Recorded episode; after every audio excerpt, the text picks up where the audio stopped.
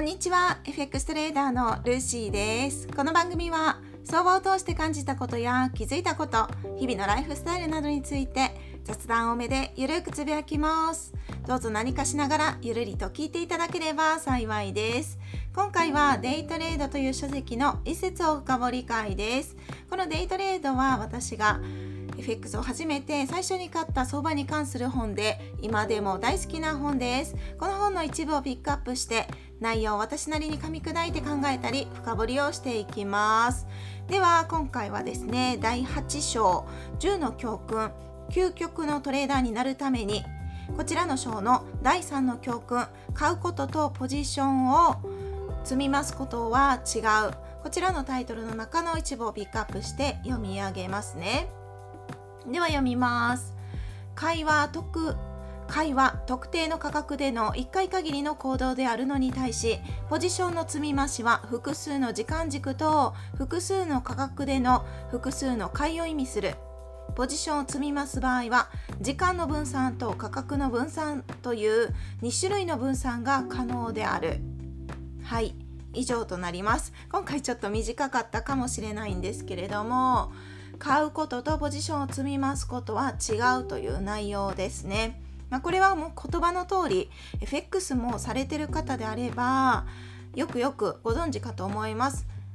ワントレードで1つのポジションを保有するのかもしくは、まあ、積み増しっていう言葉になってますけれども、まあ、難品っていう言葉にも言い換えられるかもしれないですね。逆行した場合少し、え逆行した場合もう一つポジションを持つはい、これは計画的にしてる方も多いんじゃないかなと思います。こちらについて、うん、私なりのメリットデメリットを考えてみたのでそれをちょっとねお話ししようかなと思うんです。はい今回読み上げた中にもメリットは書かれてて読ま読ませていただいたんですけどね複数のあポジションを積みます場合は複数の時間軸と複数の価格でのこう買いを意味する。だからメリットとしては2つあると思ってて時間と価格の分散が可能っていうことですね。で私が考えるメリットもう1つ目がもし良い場所ではいポジションを持てたら利益が積みやすいとも思います。良い場所っていうのを言葉を言い換えるとチャートで言うと折り返し地点みたいなところですかね。そういうところでエントリーすることがもしできた場合はそこからのトレンドが発生する可能性があるので利益は積みやすいかなと思ったりします。逆にデメリットもあると思っててそれを2つ挙げてみました。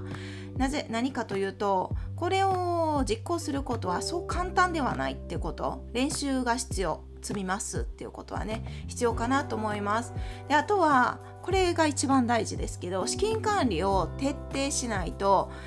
本当にね破産する確率が めちゃくちゃ上がるやり方なんじゃないかなと思ってるんですね。今回読み上げたデイトレードの中デイトレードではこの買い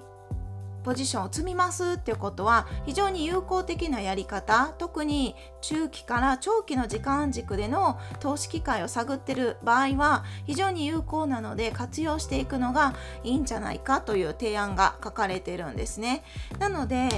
ま、長期長長期とか中期ってなるとどうなんですかね年単位とかに株式だったらなってくるかもしれないんですけれども、まあ、FX の場合だったらデイトレードだったら数日とかぐらいになるのかな？これはですね資金管理を本当徹底しないとね これ突然ちょっと笑いが出てきたけど私の、まあ、失敗したパターンなんですよね。だけど上手にされてる方はこれでかなり大きな利益を上げてる方もたくさんいらっしゃると思います。皆さんどちらのタイプですかね？トレードをする時にワントレードで1ポジションしか持たない。もしくはうんと逆行したら2ポジションぐらいまでの難品は許容してる。私それなんですけどあとは伸びた時に利益が含み益になってる時にまたポジションを追加していく。そういうやり方。いろいろあると思うんですがこれもきっときっとというかご自身で全部試してみて自分に合うやり方がきっとあるんじゃないかなと思うんですね。私も全部やりました。はい。全てやった中で今落ち着いてるパターンとしてはまあデイトレードの場合ですけどね。1日の中でエントリーと決済が完了するパターンのトレードの場合だったら難品逆行した時の追加ポジションに関してはえっ、ー、と1回？2回か。2回までは、まあ、OK としてるんですが、まあ、実際はですね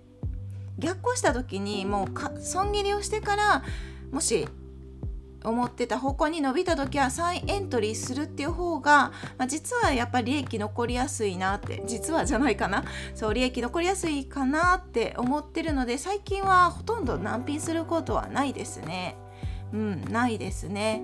でもう昔はやってました。まあなんならですねその2ポジション以外にめちゃくちゃ難品しまくってた時もあるんですよ。これは完全にあの資金管理も崩壊してたしルール作りもまだまだ曖昧だったっていうところで願いだけを込めて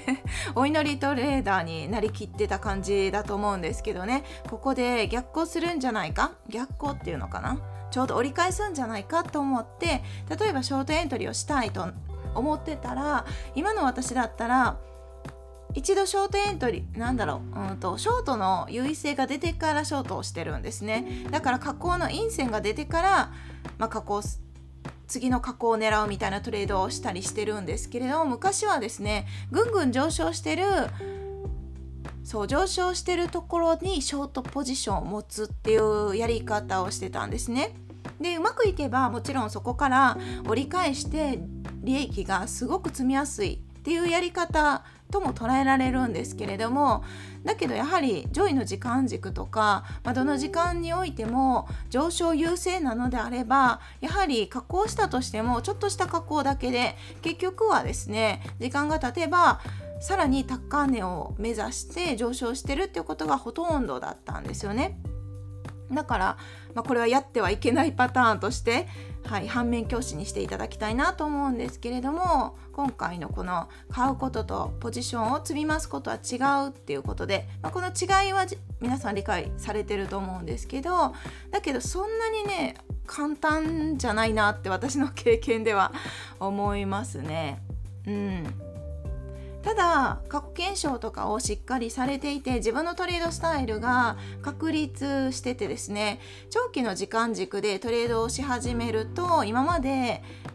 例えばデイトレードでトライしてた場所でちょうど積み増しっていうのかな追加ポジションを含み益の時にエントリーするってことは結構可能だったりするんですよね。まあ、それも好き嫌いがあるからどちらでもいいと思いますけど私は割とそういうことはします。だから計画的にエントリーするタイミングでまあ、ここからここまで伸ばしたいっていう一つの目標があったとしてそれが長期の時間軸例えば4時間足を軸にベースに見てたとしたら数日保有する可能性が高いのでそうなった時に途中ですね追加ポジションをして含み益を伸ばすっていうことも効率的にできたら、まあ、利益としては積みやすい、はい、積みやすいという事実はあるんですけどそう簡単ではないっていう思いも正直なところです。うん、なのでやはり自分のルール構築をしてそのトレードになれるまでは、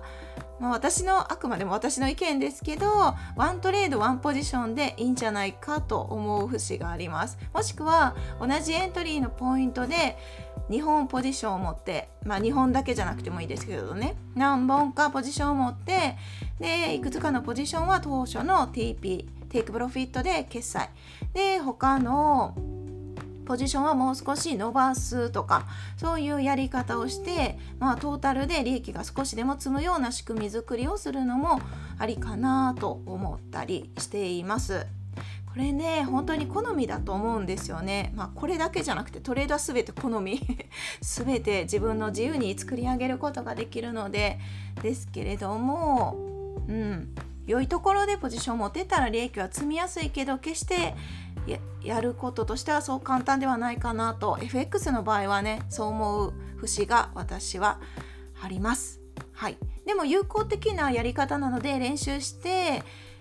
増しポジションを追加ポジションを持っていくっていうのは非常にいいんじゃないかなと思ったりもしています。ということで今回は買うこととポジションを積みますことは違うこのトピックでお話をしました。では今日はこの辺で終わります。最後まで聞いていただきありがとうございます。今日も皆さんにとって素敵な一日となりますように。それでは次回の配信でお会いしましょう。